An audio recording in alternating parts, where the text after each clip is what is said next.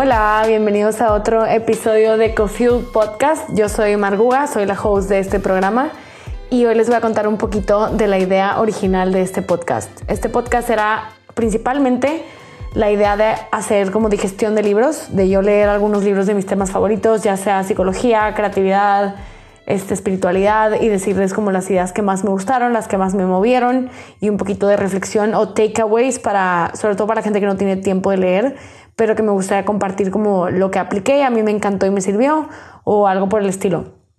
Y curiosamente estoy empezando esta sección con un libro que no me gustaría leer, o sea que yo estaba como escéptica, no me gusta el título. El libro se llama Still Like an Artist, es de Austin Kleon. Curiosamente, Austin vive en Austin. Y el libro estaba aquí en mi casa y ayer lo agarré y lo leí y sí tiene cosas buenas, sí tiene cosas como inteligentes y tips súper prácticos. Es un libro escrito para artistas, para creativos, para freelancers. Este, y sí me gustó, me gusta cuando un libro me sorprende y, y qué risa que no le había dado la oportunidad por el título. Eso que dicen de no juzgues a un libro por su portada es verdad. No estoy de acuerdo con todo, pero les voy a platicar algunas de las ideas que me parecieron interesantes y que les pueden servir a ustedes, ¿va? Lo primero, la idea principal del libro, la idea central, es que todas las ideas son un remix de ideas que ya existían. O sea, que ninguna idea es original, que todo lo que se te ocurre está basado en cosas que tú ya habías visto, ya existían, alguien más ya las hizo, ya las dijo, etc. Y me dio mucha risa porque dice que un escritor francés escribió que todo lo que necesitaba ser dicho ya se dijo, pero que nadie estaba escuchando, así que tiene que volverse a decir. Y eso es lo que, lo que está pasando ahorita, que escuchas la misma idea en mil podcasts diferentes, mil libros, etcétera, en artículos, pero cada quien la dice a su manera. Entonces pasa mucho eso, que nos gusta una idea, pero solo la tomamos cuando viene de alguien que nos gusta o que respetamos o que nos gusta su manera de comunicarla. Entonces, yo no veo nada malo en eso, yo no veo nada malo que, que se repliquen o que varias gente aborde el mismo tema al mismo tiempo, sobre todo si es un tema positivo, porque pues a cada quien le llega de diferente mensajero o cada quien lo recibe dependiendo de quién viene.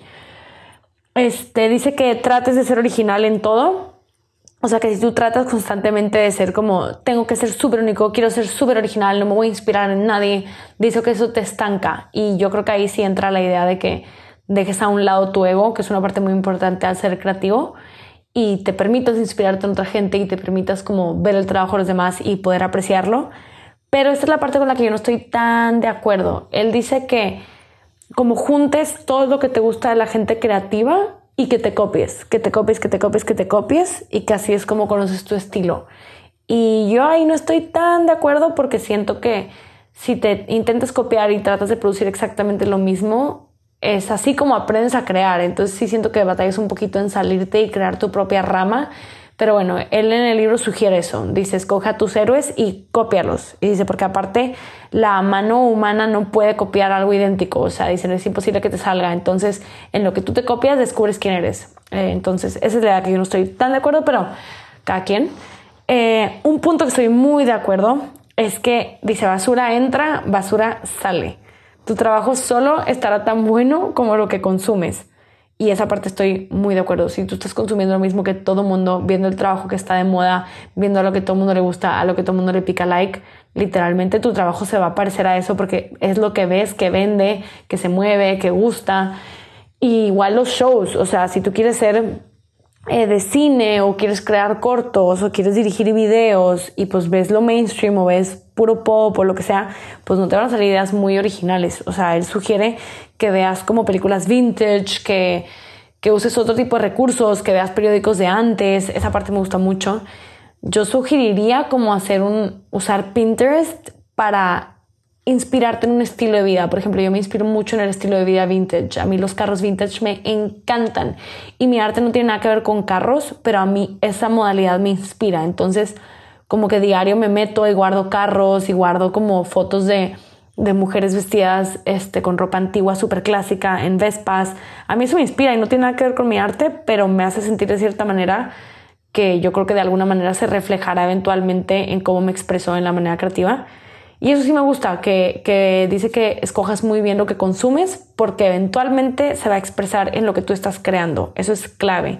Igualmente, no solo escoger muy bien eso, sino escoger qué no consumes. O sea, sí hay que tener cuidado como con el trash TV, con meternos en los loops de Instagram que te metes te quedas ahí horas y pues la verdad eso no te va a dar nada fresco ni un punto de vista diferente.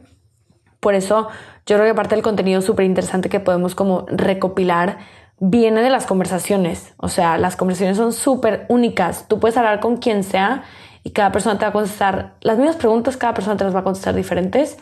O tú le puedes sacar a una persona un lado totalmente diferente de lo que todo el mundo le saca. A mí esa es la parte que, que como que se me hace muy interesante de entrevistar, de que puedes ver el lado que normalmente no ves de alguien dependiendo de las preguntas que tú aprendas a hacer. Entonces ahí entra otra vez el tema de contenido. Busca contenido original que puede salir de personas y a mí esa idea me fascina. Yo me inspiro mucho con, gente que, quiero y que conozco y que me gusta escuchar lo que piensan. Este, dice que te inspires de cosas que, que te hablan al alma y que solo te como centres en eso, que lo que te hable directo al alma es lo que te va a hacer más creativo.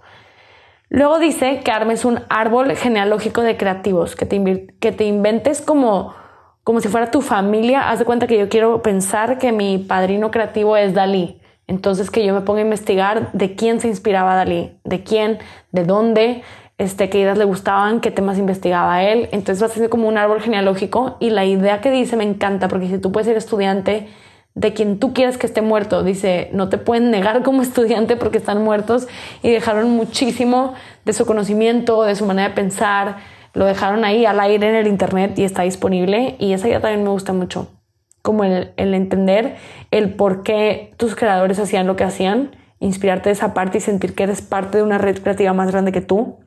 Siento que te inspira muchísimo, sobre todo si no estás rodeado de artistas en tu vida real. Eh, otro chapter dice School Yourself, autoedúcate.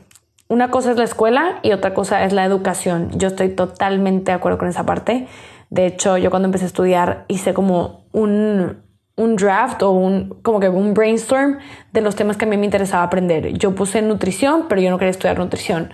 Puse arte, pero tampoco quería estudiar arte, este, escritura, etc. Entonces yo dije que quería estudiar una carrera que estuviera como escogida con el dedo, súper específica para lo que yo quería hacer. Y no hice eso exactamente, pero siempre escogí con el dedo mi educación. Entonces, aunque estuviera tomando las clases de cocina, estaba estudiando por el otro lado esta escritura con un libro de, que se llamaba The Artist Way. Y eso me gusta mucho, como que dice que, que la vida es como seguir en el colegio a través de los años y que busques las cosas que te gustan, o sea, que googlees. Yo estoy 100% soy súper partidaria de la idea de Google. O sea, busca todo lo que te haga todo lo que tengas pregunta. Y dice que busques tanto hasta que encuentres la respuesta o hasta que encuentres una pregunta mejor. Esa idea me fascina. Yo creo que te enamoras mucho de la vida cuando empiezas a saber cómo funcionan las cosas que te gustan o las cosas que te interesan. O sea, si te gusta el skincare, métete a leer de los ingredientes activos en tu skincare, métete a leer la historia de la marca que usas, métete a leer como que la composición química, o sea, todo eso, las cosas que forman parte de tu día a día. Si te sabes el background, lo vas a apreciar mucho más y no vas a ver una cosa, vas a ver una historia detrás de la cosa. A mí eso me gusta mucho y es algo que a mí me ha cambiado la experiencia y que también, inclusive para las cosas como saludables y así, no las hagas porque todo el mundo las está haciendo. Hazlas porque tú buscaste en Google, encontraste razones personales para ti y te educaste sobre el tema y luego ya lo convertiste en parte natural de tu vida porque tenías tus propias razones. Aplica con muchas cosas. Siempre me lo llevo a la salud. Pero bueno, dice que rastres de dónde vienen las ideas que te gustan y las ideas que te mueven. Eso me gusta mucho. Y que cargues siempre con una libreta, que hagas todo lo que puedas para cargar siempre papel contigo. Esta idea me dio demasiada risa porque dice que había un escritor, un, un, actor, perdón, que se mandó a hacer sus trajes y les dejó un espacio para traer su libreta. Literalmente les hizo un espacio para traerla escondida como dentro del pantalón.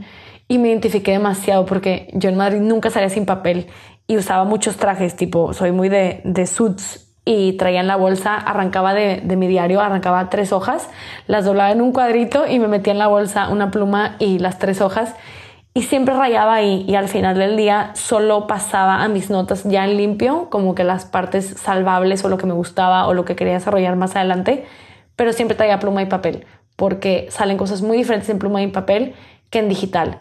Y eso también lo menciona más adelante en otros los chapters que no te recargues en la tecnología, que uses como mucho tiempo off screen de tu tiempo creativo y que uses las manos. Eso me parece esencial, 100% usar en ideas diferentes.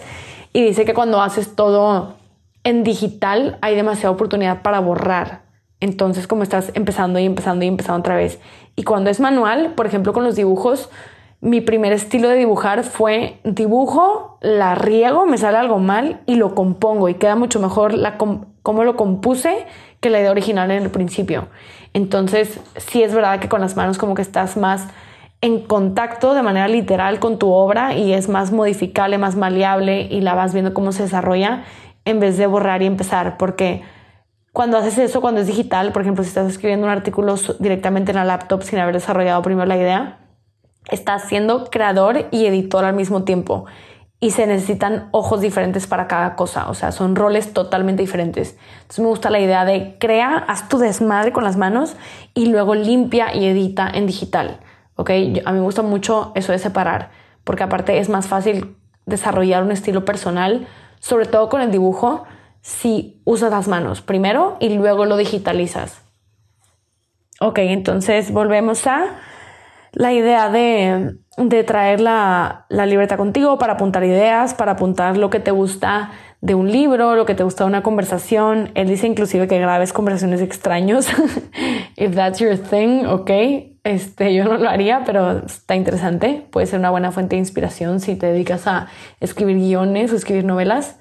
Este, y algo que quiero sugerir es que una vez que guardes tus ideas, o sea, no solo las escribas en una libreta y tengas ahí la libreta arrumbada, eso cuando hacemos eso o usamos las notas, la aplicación de notas del iPhone, siento que es muy difícil revisitar esa información y usarla. Entonces, algo que a mí me sirvió mucho, me hice como un Twitter privado que nada más yo tengo acceso y en Twitter cuando, cuando vas a publicar algo, pues lo tienes que pulir porque son solo 140 caracteres. Entonces, aunque sean para mí, siempre guardo una idea y ya está pulida. Os de cuenta que estoy caminando la calle y se me ocurre una idea de una ilustración. En vez de poner notes de que hay dibuja tal, la escribo en, en Twitter de que incluyendo colores, de que pongo el nombre de la idea, pongo un poquito explicada de que la ilustración que quiero hacer y pongo los colores de que y píntala de rojo y, y blanco, haz de cuenta. Y eso me ayuda mucho porque entonces después me sirve como material, es como mi cajita de tesoro y si un día como que no estoy tan inspirada pero quiero hacer algo, me meto ahí y es que, ay, ok, desarrollo esta idea, como que la idea ya está, ya la estoy viendo pulida y la desarrollo.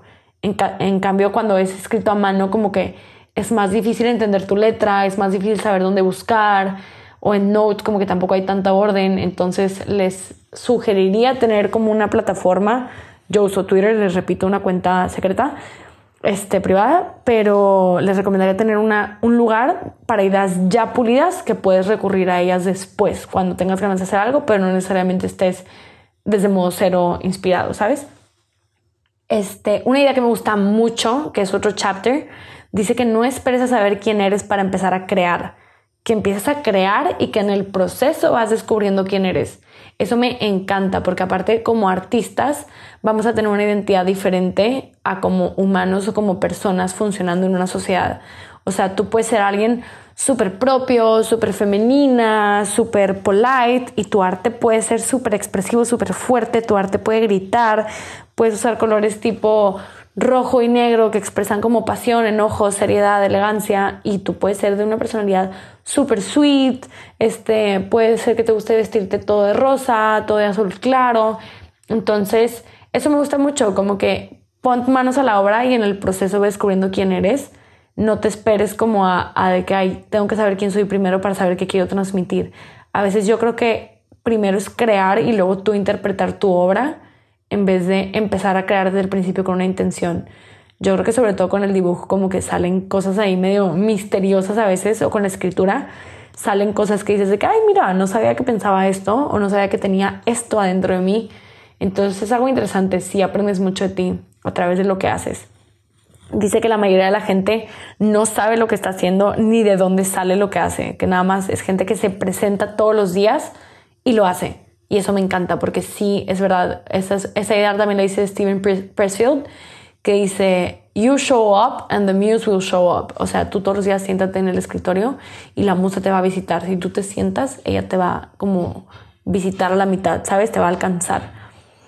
Otra de las ideas que dice que a mí no me gusta tanto es la de fake it till you make it. Que pretendas que eres artista, que pretendas que eres actor, que ta, ta, ta, hasta que te conviertas en eso. Y esa parte no me gusta tanto, yo siento que es más haz lo que haría esa posición. O sea, ¿qué hace un pintor? Pues un pintor pinta. Entonces, don't fake it, literal, ponte a pintar. Y, y algo que sugiere que sí me gusta es que te vistas como la persona que hace eso. O sea, yo sí creo que a través de la vestimenta podemos jugar roles o accesar personajes o es como ponernos un casco de un lado de nuestra personalidad. Entonces, esa parte me gusta mucho. Yo en Madrid me la pasaba vestida en traje, en traje y en mis zapatos de oficinista y es lo que el outfit que usaba para ir a escribir todos los días. Y digo, en Madrid hay mucho más vibra vintage en el estilo de ropa. Entonces ni siquiera me sentía rara ni nada por el estilo, pero me encantaba vestirme así y sí me inspiraba y sí me hacía sentirme en otra época y no sé, lo disfruté muchísimo. De hecho, mi ropa vintage está en Madrid todavía, pero sí siento que me ayuda a accesar como mi inner writer. Este, dice que empieces también, esta parte no estoy tan de acuerdo, dice que empieces copiándote, que si no sabes qué crear, te copies de todo lo que te gusta y que ahí descubres quién eres. Dice que te copies de tus héroes y luego ya desarrolles tu estilo. Esa parte no me encanta, este, porque no quieres que tu trabajo se vea como el de tus héroes. O sea, más si admiras a alguien, yo creo que copiarte no es como un cumplido mínimo para mí yo lo veo así. Yo no creo que alguien que, que, yo mega admiro, si yo me copio y se lo mando, va a estar muy feliz. Igual como yo no he estado feliz las veces que he visto mis cosas copiadas en otra parte, tipo una vez puse un tweet de que me quería hacer, mandar a hacer una camisa que dijera flow femenino y traía toda la idea en mi cabeza y solo lo tuiteé por burra y una chava que tenía una marca de camisas me manda una foto de una camisa con el lema flow femenino y me dice, mira, me inspiré en ti.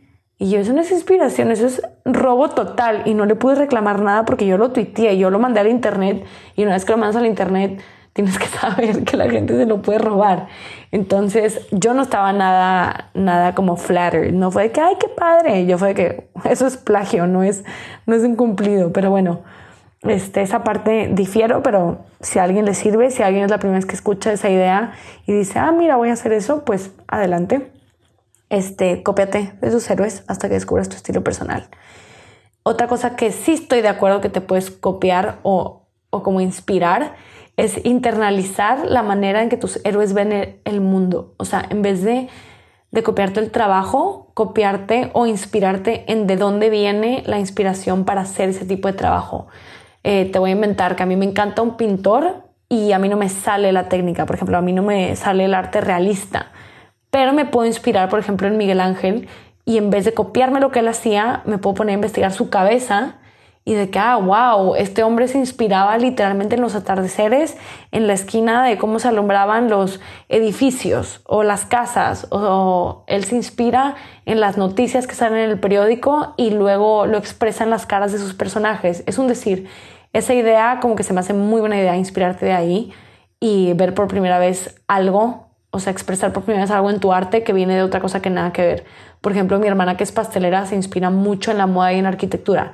Y yo no me puedo copiar de ella en mi escritura. Yo no puedo hacer mi escritura que se parezca a sus pasteles, pero sí puedo agarrar la misma inspiración de que, ah, mira, ¿Qué me hizo sentir ese edificio? Ese edificio me hizo montarme toda una película en la cabeza de lo que sería mi vida si yo por una semana fuera una persona que trabaja en corporate o fuera una empresaria o fuera tal cosa. Entonces, sí puedes usar la misma inspiración y no tiene nada que ver y de ninguna manera es plagio, pero lo usaste como inspiración a tus héroes. Entonces, esa idea sí me gusta. Segundo, dice que escribas el libro que quieres leer.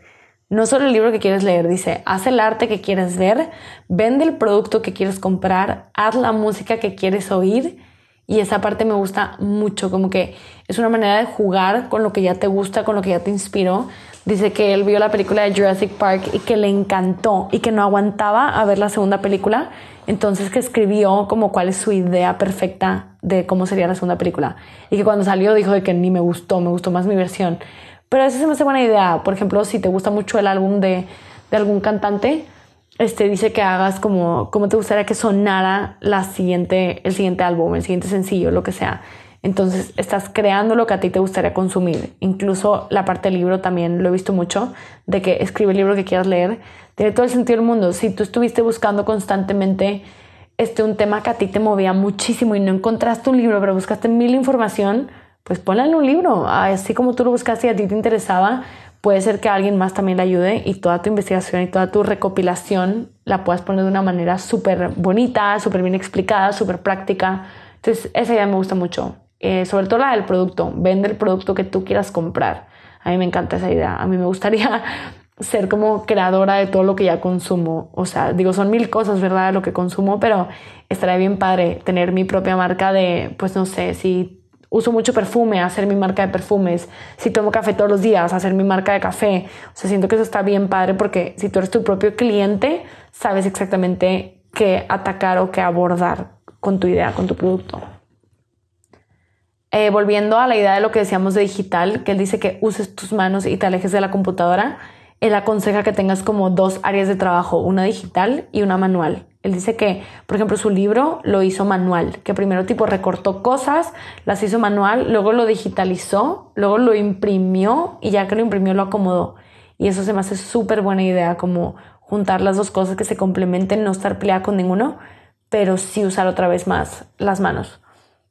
Yo estoy haciendo eso con el libro en español, este, lo empecé a acomodar en PowerPoint, el orden de las hojas, y la verdad no me puedo hacer un concepto correcto de cómo va a acabar el producto final.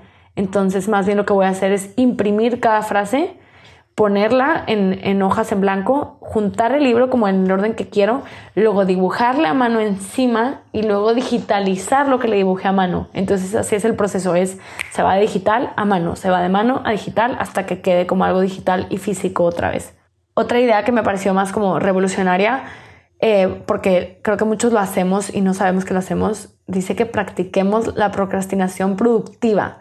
Dice que eso que haces en tus tiempos muertos como tu side thing es lo que deberías de estar haciendo. O sea, por ejemplo, yo antes en el colegio, que odiaba estar en el colegio, me ponía a, a editar fotos. Siempre me gustó muchísimo como el arte digital y empecé con fotografía. Este, a mí lo que me apasionaba primero era la fotografía y tomé cursos de eso y todo.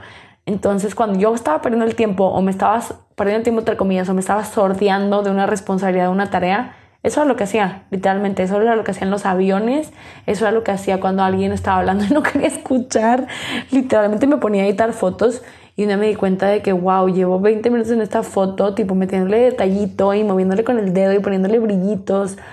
Y fue que, wow, me encanta esto, lo podría hacer por años. Y lo hacía cuando usábamos computadoras de las de de las de cuarto, o sea, de las grandotas, y se me iba el tiempo como, como ver todos los tonos de blanco y negro que existían y cuál se veía más artística y cuál, y cuál como comunicaba cuál mood.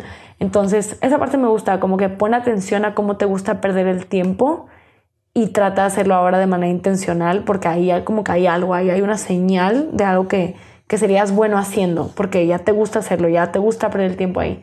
Otro que dice que creo que va a ser muy parte de este podcast, la idea de que somos como planetas y que somos seres muy completos y complejos y eso está bien, no tiene nada de malo. Dice que no descartes ninguna de tus pasiones, que todas son parte de ti. Y estoy muy, muy de acuerdo. Dice que dejes que tus pasiones se comuniquen entre ellas, aunque tú pienses que no tiene sentido que hagas deporte, muchísimo deporte, y que pintes o que escribas y cocines o algo por el estilo, dice que siempre se van a terminar comunicando en el futuro, que puede que ahorita no entiendas cómo y que después digas de que, wow, esto, esta parte de mi profesión me nutrió 100% esta parte de mi profesión. Y me gusta mucho porque uno de los tips que he escuchado para los bloqueos creativos es como tap into something else. Si estás pintando un cuadro y de repente te cansas del cuadro y ya no sabes por dónde darle, haz otra cosa creativa, ponte a escribir o ponte a dibujar o ponte a cocinar y luego ya regresas. Es como si tuvieras, imagínate que tienes cuatro botones en tu cabeza y se te acabó 100% la energía del botón de la pintura. Pues pásate a la, a la de cocinar y luego vas viendo cómo se te va recuperando la energía en lo otro. Como que si nos enfocamos solo en uno, número uno, te puedes súper mega cansar y número dos, si estás como ignorando algo que sí tienes, dice él que es como perder un brazo, de que estás ignorándolo, de que de repente te lo cortaron porque ya lo ignoraste y sientes que te falta algo. Por más que te quieras enfocar más en una pasión que en otra, manténlas, aunque una no te dé dinero, aunque una no sea profesional, aunque una no seas tan bueno, siempre va a apoyar una pasión a la otra, como que son, vienen en conjunto, vienen en el mismo bowl, no sé cómo explicarlo, pero dice que después vas a entender, este, y va a tener sentido y vas a conectar los puntos. Otra cosa que dice para todos los que van como empezando y les da ansia ir empezando y ya quieren que los descubran y ya quieren ser famosos, él propone que disfrutes la oscuridad, que cuando la gente empieza a poner atención y a pagarte dinero por tu trabajo, ahí sí les debes algo y tienes que mantener cierta línea de calidad o cierta línea de sentido entre tu trabajo y entre lo que publicas. Entonces que disfrutes mientras no le debes nada a nadie. Él dice que lo mejor que puedes tener es como ser parte de un salón de clases porque a tu maestro le pagan por ponerte atención y porque tus compañeros te tienen que poner atención cuando expones, cuando haces tu PowerPoint, cuando es la exposición del salón o lo que sea. Entonces dice que aproveches eso porque es cuando más puedes jugar y más puedes recibir feedback y ver cómo reacciona la gente a tu arte o a tu creación. Y me parece interesante esa idea porque creo que es verdad cuando, cuando empiezas a ser conocido por un estilo de cosas, y que a la gente le guste y la gente lo demanda, pues obviamente te sientes más presionado a quedarte en esa línea. Y cuando nadie te conoce, pues un día dibujar sangre y al siguiente día dibujar mariposas. Y digo, igual puedes, aunque agarres fama o lo que sea, yo creo que siempre tienes pues tu libertad, ¿sabes? Pero la demanda va a, inspirarte a hacer otras cosas, yo creo, si estamos como monetizando el arte. Dice que no es que la gente sea cruel o que no le importes, es que están ocupados y esa parte también es interesante. O sea, cuando, cuando estás como en el camino a querer que te descubran, que la gente conoce tu arte, te lo puedes tomar súper personal, de que a nadie le importa lo que hago, para qué lo hago y así. Dice que no, que simplemente la gente está ocupada y es verdad, cada quien tenemos este, nuestras preocupaciones, nuestras ideas, nuestras cosas que quieren que, que queremos que descubran los demás. Entonces muchas, muchas veces la gente pues no tiene tiempo de leer tu novela o de apreciarla de verdad y pues no es algo personal. Eso me parece súper importante. Este, entonces ya contemplar eso y nos pasamos a la idea de el mundo interior. Esta idea me fascina, soy partidaria 100%. Dice que crea, que tienes que crear tu propio mundo. Si no te gusta tu alrededor, escoge tú lo que vas a tener a tu alrededor que te rodees de libros, de cosas que ames. Esa parte me encanta. Si tú tienes tu cuarto sola, asegúrate que las cosas que veas todos los días te inspiren y no sean como un jalón. Esta es mi cosecha, que no sean como un jalón emocional. O sea, por ejemplo, yo ahorita que estamos en cuarentena, estoy en casa de mis papás, estoy en mi cuarto de cuando era más chiquita y está lleno de cosas con las que ya no me identifico. Hay ropa de cuando yo tenía 14 años, hay peluches que me regalaron exnovios, hay fotos de cuando tenía 15, no sé. Hay muchas cosas con las que no conecto o no me gustaría ver diario porque en mi apartamento yo era bastante minimalista. Solo veía cosas que yo había metido a mi depa y que tenían cierto sentido o cierta practicidad o cierta razón de estar ahí. Y aquí me topo con cosas que no sé ni por qué guardé y que no sabes si quieres tirar, si quieres conservar. Y pues sí, es como ruido. O sea, el ambiente que, en el que vives o te inspira, o te estorba, o te da ruido, o te da paz. Entonces, él propone que crees un mundo a tu alrededor que te guste y no solo físico, o sea, no solo lo que acabo de mencionar, sino también como mental y de contenido. Esa parte me fascina porque es verdad, tú puedes crear tu propio mundo leyendo libros, leyendo autores y conectando con sus ideas y su estilo de vida y su manera de vivir, tan solo con leerlos. Entonces eso estoy muy de acuerdo, como que si nadie a tu alrededor piensa como a ti te gusta pensar o si nadie a tu alrededor te estimula su manera de hablar, su manera de vivir, su manera de ser, conéctate con autores, conéctate con pintores, consume YouTube de cosas que te mega inspiren y te transporten y te hagan ver que también es posible para ti cosas que probablemente no ves en tu alrededor. Por ejemplo, el autor de este libro es de Ohio y Ohio tengo entendido que es un lugar como que mucho más conservador, no hay mucho artista, este, pues este güey vive en Austin, Austin es mucho más artístico, mucho más creativo y él terminó haciendo esa movida de creó un mundo externo que le gustó y le sirvió para su carrera como es Austin, pero mientras él vivía en Ohio, él ya tenía este espacio interior, este mundo interno en el que él podía conectar con su creatividad, con sus ideas, con su idea artística del futuro, ¿sabes? Eso me gustó mucho. Eh, pasamos a un punto muy conectado que es salte de tu casa, que donde escogemos vivir tiene un gran impacto en lo que hacemos. Eso es totalmente verdad. El cerebro literal se pone muy cómodo cuando estás viendo todos los días lo mismo, conviviendo con la misma gente, haciendo las mismas cosas, tomando la misma ruta, este, todo. O sea, en verdad, como que no te estimula, no te sales de tu zona de confort si ya sabes qué va a pasar, si ya todo es predecible, si ya sabes a qué estás expuesto, con quién vas a hablar y salirte de tu casa, o sea, irte a otro país o constantemente viajar, o si tienes la oportunidad de irte a estudiar o ir a trabajar fuera, creo que es un reto que 100% estimula la, la creatividad y que te deja explorar nuevos lados de ti porque nadie espera nada de ti. Si nadie te conoce, nadie espera nada de ti. Si nadie te conoce, no les importas. Entonces tú puedes empezar de cero y como, como tener una nueva presentación creativa cada vez que te presentes a un lugar. O sea, yo pienso, a mí me gusta mucho la idea de que no somos ni nuestro nombre, ni nuestro apellido, ni nuestra carrera, somos lo que traemos a la mesa. Y cuando vas a un lugar en el que nadie te conoce, literalmente eso eres, eres lo que traes a la mesa. Eh, independientemente de tu apellido, tú te vas a Estados Unidos y muy probablemente nadie sepa quién eres y a nadie le importa en ese momento. O sea, digo, ahorita buscamos a todo mundo en Instagram como si fuera periódico y fuera una métrica de valor que no lo es. Pero, pero me gusta esa idea, como salte de tu casa, salte de tu zona de confort para que te des cuenta qué traes a la mesa y te permitas explorar como otros lados de ti.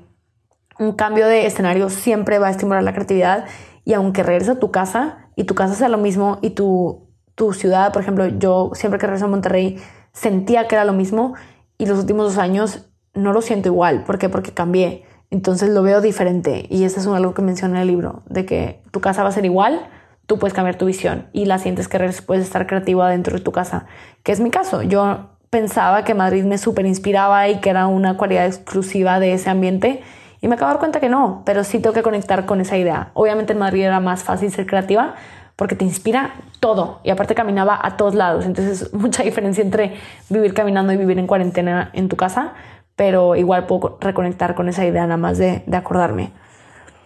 Eh, otro punto que me parece interesante que lo mencioné para artistas, dice, haz amigos, ignora a los enemigos.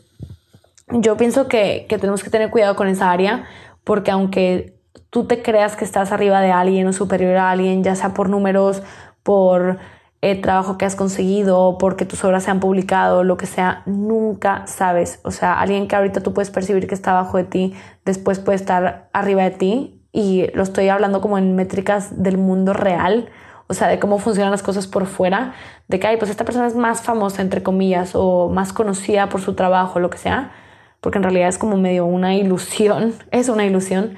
Pero ten cuidado, como que ten cuidado, este, enfócate en apoyar a tus fellow creatives. Si tú estás batallando con el lado creativo y ves que alguien le está echando demasiadas ganas, apóyalo. Siempre sirve, siempre se aprecia, siempre se estima. Este, y tú lo vas a necesitar en algún punto de tu vida o cuando tú lo recibas te va a gustar mucho. Entonces, si a ti como creativo te gusta que alguien haga algo hacia ti, dirigido hacia ti, hacia tu trabajo, tú también como que trata de mantener eso con los demás, porque todos necesitamos como ese empujoncito creativo porque siempre podemos sentir que estamos como bailando en la oscuridad de que, ay, hoy saqué este dibujo, hoy saqué esta idea, hoy saqué tal y no estoy recibiendo feedback o nada más recibo likes y no sé si les gusta, si no les gusta. Entonces, si tú ves algo que te gusta del trabajo de alguien, díselo, siempre, siempre se va a agradecer y tú también vas a agradecer mucho cuando te pase a ti.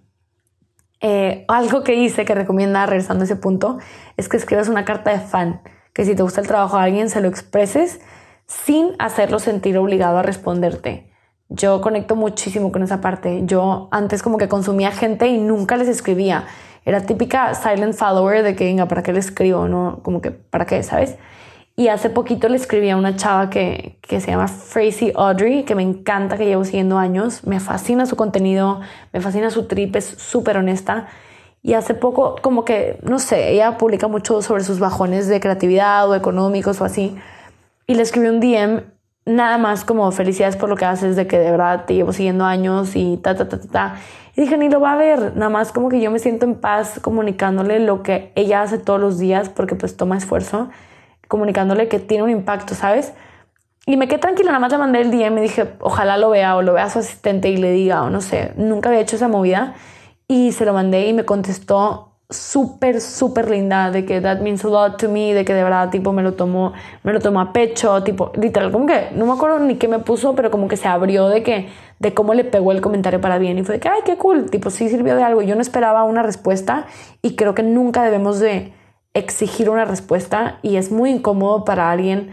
A veces la gente como que batalla en tomar cumplidos. Entonces, si alguien no te contesta un cumplido o no lo lee o no lo ve, no te lo tomes personal. Si tú intención inicial es que te contesten o es networkear y no te contestan, pues perdón, pero ya empezaste mal. Entonces, estar seguro que si vas a mandar un mensaje de amor o de fan, venga desde un lugar de lo estoy haciendo genuinamente porque te quiero hacer sentir bien y decirte que tu arte o tu mensaje sirve más que estoy esperando que me contestes o que, o que reacciones a lo que te estoy haciendo, ¿sabes? Volviendo a eso, dice que guardes todos los buenos comentarios, que porque algún día los vas a necesitar. O sea, así como dice, ignora a los haters, ignora a los enemigos, guarda las cosas buenas, como que van a haber días en los que te van a servir. O sea, por ejemplo, si tú entregas tu novela o entregas una idea, un artículo y no te lo aceptan, puede que se, sientes que se te caiga el mundo encima y si guardas como mensajes o ideas o comentarios que te ha dicho gente bueno que en el momento te movió demasiado, te puede regresar a la idea de todo valió la pena, tipo todo vale la pena, no importa, es nada más un error de 10 aciertos, o sabes, como que tener como tu propio tesorito de self-care, de creativo, de que, ok, cuando sienta que no tenga sentido mi trabajo o lo que estoy haciendo, voy a ver esto. Yo de repente he guardado algunos DMs, les tomo screenshot, se me ha olvidado como hacer un, un como folder de nada más eso, pero cuando un mensaje de verdad me mueve o de verdad me hace sentir que tiene sentido lo que estoy haciendo, lo guardo, nada más desde que, ay, qué bonito. Y me ha pasado literalmente, yo siento demasiado como sincronicidad con, con mi comunidad o con mi audiencia o con la gente que me sigue y literalmente hay días que me entra un mensaje de acabo de leer tal artículo, no sabes cómo me sirvió, no sé qué, y es un día que yo sentía de que, eh, no sé, que estoy haciendo la vida, ¿sabes? Entonces siempre es súper bonito, siempre es súper bonito como recibir ese tipo de mensajes y a mí sí me sirve guardarlos. Tipo, tampoco me creo todo, ¿verdad? No es como que te puedes tomar todo a pecho, pero si es un mensaje así que se nota que es súper intencional y que te mueve y que te mueve las cuerdas de lo que para ti importa, siempre guárdalos. Está bien para verlos después y lo vas a agradecer y te va a recordar a ti tomarte el tiempo de hacer sentir a alguien igual de bien, porque le puedes hacer el día a alguien con cinco minutos de tomarte el tiempo. Ok, volviendo a las prácticas. Uno de los, de los capítulos dice que tengas un calendario, que un gran trabajo está compuesto de trabajos chiquititos y que te pongas como una meta, o sea, metas sencillas, fáciles de hacer y que lo vayas acumulando. Él, sugiere como la idea del calendario de las X, que pongas como, no sé, literalmente en un papel que dibujes, has de cuenta días que dibujo y vayas poniendo una X cada día. Si dibujas te pones una X y lo que pasa es que se hace una cadena de puras X y tu tirada es que no rompas la cadena. Entonces sí te inspira verlo afuera de ti, en vez de nada más proponértelo, te inspira verlo pegado en tu pared e ir llenando como que la satisfacción de ir y escribir la X de que sí, otro día que cumplí con mi, con mi yo creativo. Y algo que dice es, pues tiene demasiado sentido, dice, si escribes una hoja al día puede que suene como nada de tiempo, pero una hoja al día son 365 hojas y es una novela. O sea, nada más para que contemples esa idea. Si escribes todos los días una hoja por un año, tienes una novela. Ahora velo así con cualquier arte, con cualquier creación que tengas en la cabeza, que pienses que no tengas tiempo. Imagínate hacer una hora, media hora, una hoja, un dibujo, una flor de tu cuadro enorme, no sé, todo se acumula, todo se acumula y aunque ahorita no tienes que tener como un plan final, sino solo sí reconectar con tu creatividad y luego ves cómo todo se junta. O sea, no tiene que ser de que ah, voy a hacer una obra maestra, es nada más voy a hacer cosas que después sabré cómo las puedo juntar y publicar o vender o hacer algo padre con ellas, algo meaningful para ti. Otra idea que me encanta, que siento que ayuda muchísimo a mantenernos inspirados, yo creo que la gente creativa literalmente nos nutrimos de la inspiración. O sea, tú, por más que tu trabajo sea pintar o escribir o lo que sea, tu trabajo es mantenerte inspirado. Literalmente es mantenerte inspirado, porque si no estás inspirado, es bien difícil tener la disciplina de sentarte a crear. Entonces, él sugiere que tengas un logbook. Un logbook es como un lugar donde registras, no es un diario, es una hoja o un lugar donde registras las cosas que pasaron en tus días. Yo empecé a hacer esto ahorita en cuarentena como para tener registro. Antes de leerlo, lo empecé a hacer como muy intuitivamente porque de repente capté de, oye, están pasando las cosas demasiado rápido. Acaba de pasar, tipo, el día que, que me di cuenta que había vendido 100 libros, fue como, wow, tengo que escribir esto, de que se me va a olvidar. O sea, se me va a olvidar y en el momento se siente cañón y es como un rush de energía y luego se te olvida. Entonces, está demasiado chido tener como registro eso. Yo hice un en Notes en el iPad que es un poquito más grande, hice un, una, un archivo que se llama cuarentena, entonces pongo la fecha y pongo como las cosas que pasaron ese día. Pero volviendo a lo que él sugiere en el libro, que es muy buena idea, es hacer una lista de las cosas buenas que pasaron en el día. No tipo lo malo, no lo que te estresó, no nada, las cosas buenas. Y lo que pasa ahí es que te das cuenta de que, wow, como tuve una acumulación enorme de experiencias, ya se me había olvidado volver a experimentar al 100 las buenas. O sea, pon tú que, que pasa una buena, muy, muy buena, y luego pasan tres normales, neutrales. Tuviste que lavar platos, llegó tarde un paquete, se te borró un mail, o sea, cosas así como más banales, más tontas, pero que sí te hicieron como eh, medio bajón, medio olvidarte del súper subidón que tuviste con una buena noticia o que te entró un WhatsApp de alguien y te hizo sentir mil cosas, como que eso es especial, eso es especial, esos momentos que te hacen sentir vivo. Entonces, escríbelos en tu logbook, escríbelos porque son como los detallitos del día que después te van a recordar como las cosas grandes. O sea, un día puedes abrir tu hoja y ver de que marzo 2020 y ver de que, ay, mira, marzo 2020 una de mis amigas me trajo un pastel a mi casa de sorpresa. O marzo 2020 me entró un mail de una propuesta de trabajo, ¿qué tal? O no sé, como que cosas chiquitas que pasaron y al momento de tocarte eso, literalmente te puede transportar al momento al 100, te puede transportar a lo que traías puesto, a cómo te sentías ese día, a qué hora te levantaste, si hiciste ejercicio o no. Entonces me encanta la idea, como tener un logbook de lo que te hizo el día, porque aparte te duermes súper tranquilo. O sea, yo cuando hago eso, cuando escribo en las noches, siempre termino como haciendo lista de lo especial o, o de gratitud o algo por el estilo, o de que, ay, hoy hablé con esta marca y esta marca yo la visualizaba hace tres años o lo que sea y te vuelves a sentir como, como que te reconectas con la magia de la vida y reconectarte con la magia de la vida te reconecta con tu creatividad. Entonces esa idea me fascina. Entonces sí se los recomiendo que escriban todos los días en la noche las cosas buenas que pasaron en el día. Aparte te duermes de buenas y como te duermes te levantas. Así que win-win. Y por último, una idea clave que yo creo que nos la deja el autor de tarea y me fascina y se las dejo yo también de tarea es que hagas lo que puedas con el tiempo, el espacio y los materiales que tienes ahorita.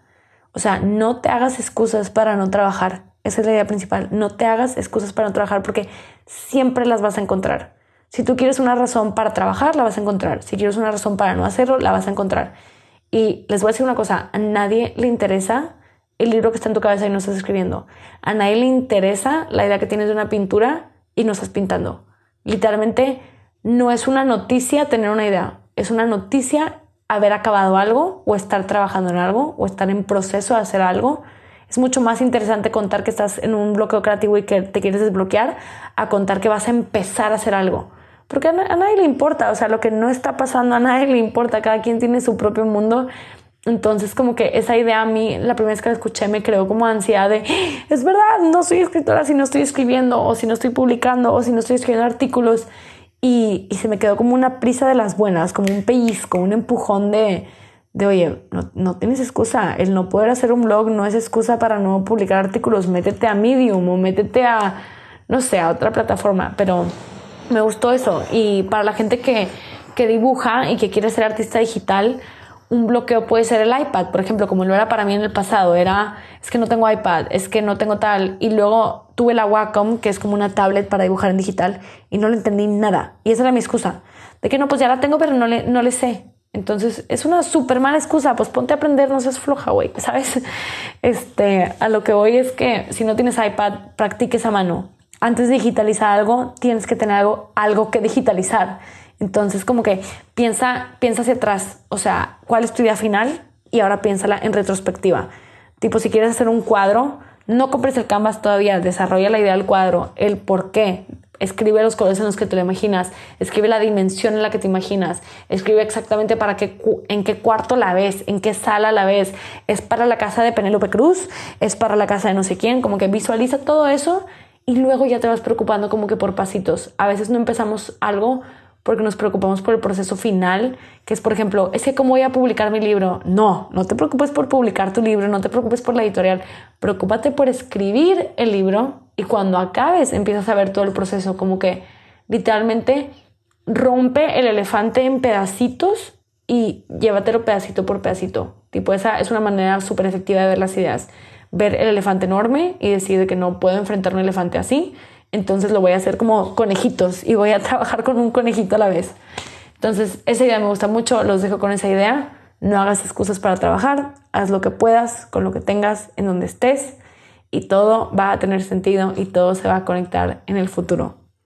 Espero que hayan disfrutado este episodio, que les haya gustado esta idea de la digestión de libros, que me cuenten si les sirvió, sus partes favoritas, si ya leyeron el libro, si están de acuerdo, si no están de acuerdo, si tienen una sugerencia de algún libro que les gustaría que leyera y digiriera. Estoy abierta a feedback. Les agradezco mucho por haberme acompañado en este episodio. Si les gustó y les sirvió y conocen a alguien que pueda beneficiarse de este tipo de, de consejos y de contenido, les agradecería muchísimo que lo compartan. Mándenle el link a la persona, a sus grupos, pónganlo en Instagram, lo que quieran. Me ayudaría mucho a esparcir esta información. Les mando un abrazo grande, nos vemos pronto, digo, nos escuchamos pronto por aquí. Bye.